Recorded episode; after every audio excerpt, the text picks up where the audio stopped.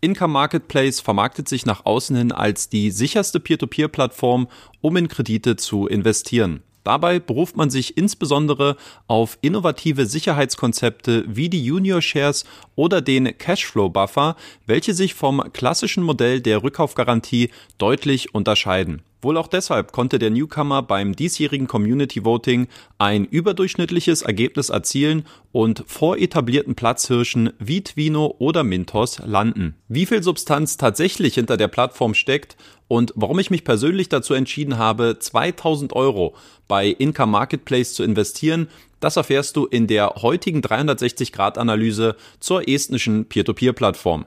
Income oder auch Income Marketplace genannt, ist eine in Estland ansässige Peer-to-Peer-Plattform, die im September 2020 von dem Finnen Kimmo Ritkönen und dem Esten Mik Lenemets gegründet worden ist. Seit Anfang 2021 können Anleger auf dem Marktplatz in eine Vielzahl von internationalen Konsumkrediten investieren und dabei eine Rendite von bis zu 12 Prozent erzielen. Seit dem Start haben sich bereits mehr als 2200 Investoren auf Income registriert und dabei ein Kreditvolumen in Höhe von 8,4 Millionen Euro finanziert in Anbetracht der schwierigen Marktumstände in den letzten beiden Jahren ein durchaus vorzeigbares Ergebnis für einen Newcomer. Die Idee, einen Marktplatz zu gründen, entstand bei Chemo nach dem Ausbruch der Corona-Pandemie, bei der die Probleme von Marktplätzen wie Mintos, wo er selbst investiert hatte, schonungslos offengelegt worden sind.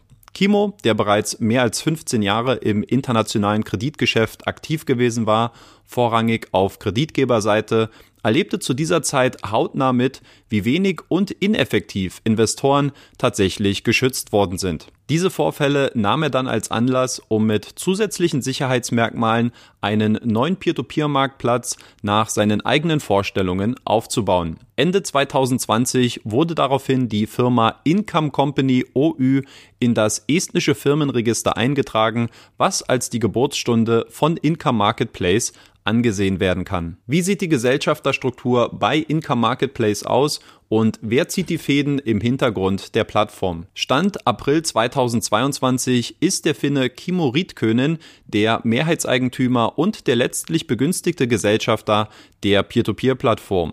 Über die Firma KJ Holdings OÜ hält er aktuell 28,91 Prozent der Anteile an dem Unternehmen. Der zweitgrößte Gesellschafter ist der deutsche Dr. Karl-Heinz Hauptmann mit 17,34 Prozent. Er ist Vorsitzender einer großen Private Equity Gruppe aus Berlin und gehört zu den ersten Förderern der Plattform. Die drittmeisten Anteile hält die MR Holdings 101 mit 14,03 Prozent. Dahinter verbirgt sich die Estin Melina Reti, die zu den Mitgründern der Plattform gehört. Der Rest der Anteile verteilt sich auf das weitere Gründerteam, Angel-Investoren, Private Equity-Firmen oder kleinere Privatanleger, die sich zuletzt via CEDAS Anteile an dem Unternehmen gesichert haben. Was das operative Management der Plattform angeht, so ist Income Marketplace durch die Bank hinweg mit einem sehr erfahrenen und nach außen hin auch sehr seriös wirkendem Team ausgestattet. Einen genaueren Blick kann man sich hierzu auf der Webseite der Plattform verschaffen. Ebenfalls positiv, sämtliche Mitglieder in den Managementpositionen sind seit der Gründung des Marktplatzes noch mit dabei. Schauen wir als nächstes auf das Geschäfts- und Monetarisierungsmodell. Income verdient sein Geld in erster Linie durch eine Plattformgebühr, welche den Kreditgebern auf dem Marktplatz in Rechnung gestellt wird. Insofern unterscheidet sich die Monetarisierung nicht großartig von anderen Marktplätzen wie Mintos, Debitum oder Peerberry. Die Gebühr beträgt bei Income zwischen 2 bis 4 Prozent vom ausstehenden Kreditportfolio und berechnet sich auf Basis eines täglichen Saldos. Aktuell ist Income Marketplace noch nicht profitabel, was in Anbetracht des noch relativ jungen Alters der Plattform auch wenig überraschend ist. Gemäß der aktuellen Planung, basierend vom Oktober 2021, geht man davon aus, im Jahr 2023 erstmals schwarze Zahlen zu schreiben. Als nächstes schauen wir mal, wie Income Marketplace im Detail funktioniert und was Anleger beim Investieren auf dem Marktplatz wissen und beachten sollten. Momentan sind sieben Kreditgeber auf Income vertreten, verteilt auf sechs unterschiedliche Länder. In Europa sind das Estland, Lettland und Finnland, in Südamerika Brasilien und Mexiko und in Asien ist man doppelt mit Kreditgebern aus Indonesien vertreten. Die Verbindung zu Südostasien, wo zeitnah auch ein dritter Kreditgeber folgen soll, beruht auf den Kontakten und den früheren Erfahrungen von Income-Gründer Kimo, der vor acht Jahren selbst ein Fintech-Venture in Indonesien mitgegründet hat. Die Gewichtung ist mit 60 Prozent des ausstehenden Kreditportfolios relativ hoch, Allerdings sollte sich dieser Anteil mit zunehmendem Wachstum sicherlich verringern. Bei den Krediten selbst handelt es sich auf Income vorrangig um kurzfristige und unbesicherte Konsumkredite.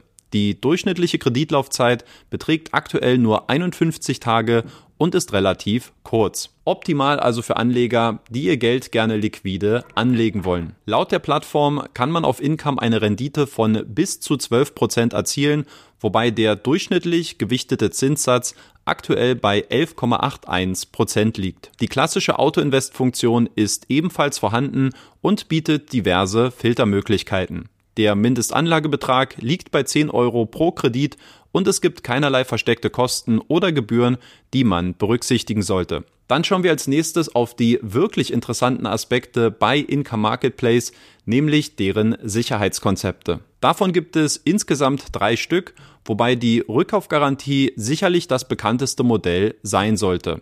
Diese unterscheidet sich in der Funktionsweise nicht großartig von der Rückkaufgarantie bei anderen Plattformen. Sollten sich die Kredite mehr als 60 Tage lang im Zahlungsrückstand befinden, verpflichtet sich der Kreditgeber, diese Kredite zurückzukaufen und dabei sowohl die Tilgung als auch die aufgelaufenen Zinsen zu erstatten. Wie so häufig sollten Investoren aber beachten, dass diese Garantie immer nur so gut ist, wie auch die Finanzkraft des Emittenten, der diese verspricht. Bei den Junior Shares handelt es sich um eine modifizierte Version des geläufigen Skin in the Game Konzepts. Unter Skin in the Game versteht man den Prozentsatz des auf der Plattform aufgeführten Kredits, der direkt aus der Bilanz des Kreditgebers finanziert wird. Die allgemeine Annahme ist dabei, dass Kreditgeber dadurch eine hohe Motivation besitzen sollten, die Schulden im Falle eines Kreditausfalls einzutreiben. Beide Parteien, Investoren und Kreditgeber sind in diesem Fall gleichgestellt. Die Junior Shares of Income unterscheiden sich nun insofern, als dass der Skin in the Game Anteil des Kreditgebers als eine nachrangige Schuld registriert wird. Das bedeutet, dass die Kreditgeber im Falle eines Ausfalls der Kreditnehmer eine geringere Rückzahlungspriorität besitzen. Erst wenn alle offenen Forderungen bei den Anlegern vollständig zurückgezahlt worden sind, besitzt der Kreditgeber die Möglichkeit, seinen Anteil geltend zu machen. Die Investoren genießen demnach also eine bevorzugte Behandlung bei Zahlungsausfällen gegenüber den Kreditgebern. Für die Abwicklung gibt es eigens geschaffene SPVs, wodurch die Rückzahlungen der Kreditnehmer direkt der Kontrolle von Income Marketplace unterliegen. In diese Struktur müssen die Kreditgeber auch ihren individuellen Anteil der Junior Shares überweisen. Der Junior Share soll bei Income Marketplace insbesondere das Ausfallrisiko durch die Kreditnehmer absichern. Der Cashflow Buffer ist hingegen auf das Risiko einer möglichen Kreditgeberpleite ausgerichtet. Der Cashflow Buffer ist dabei eine Kombination aus mehreren Komponenten nämlich der Rentabilität des Kreditgeber-Kreditportfolios, der Risikoanpassung seitens Income Marketplace und dem Junior Share. In der Umsetzung sieht das Ganze so aus, dass Income Marketplace sich die Qualität des Kreditportfolios seiner Kreditgeber ansieht, berechnet, wie viel Geld diese Kredite auf Portfoliobasis einbringen und wie rentabel diese sind. Dadurch wird der Wert der Sicherheiten ermittelt, ähnlich wie das beim Immobilienkredit mit dem Gebäude und dem Grundstück der Fall ist. Nachdem mögliche Risikofaktoren wie Währungsschwankungen, Pandemien oder andere wertmindernde Aspekte berücksichtigt worden sind, prüft Income Marketplace, wie viele Junior Shares benötigt werden, damit Anleger im Fall von Problemen vollständig abgesichert sind.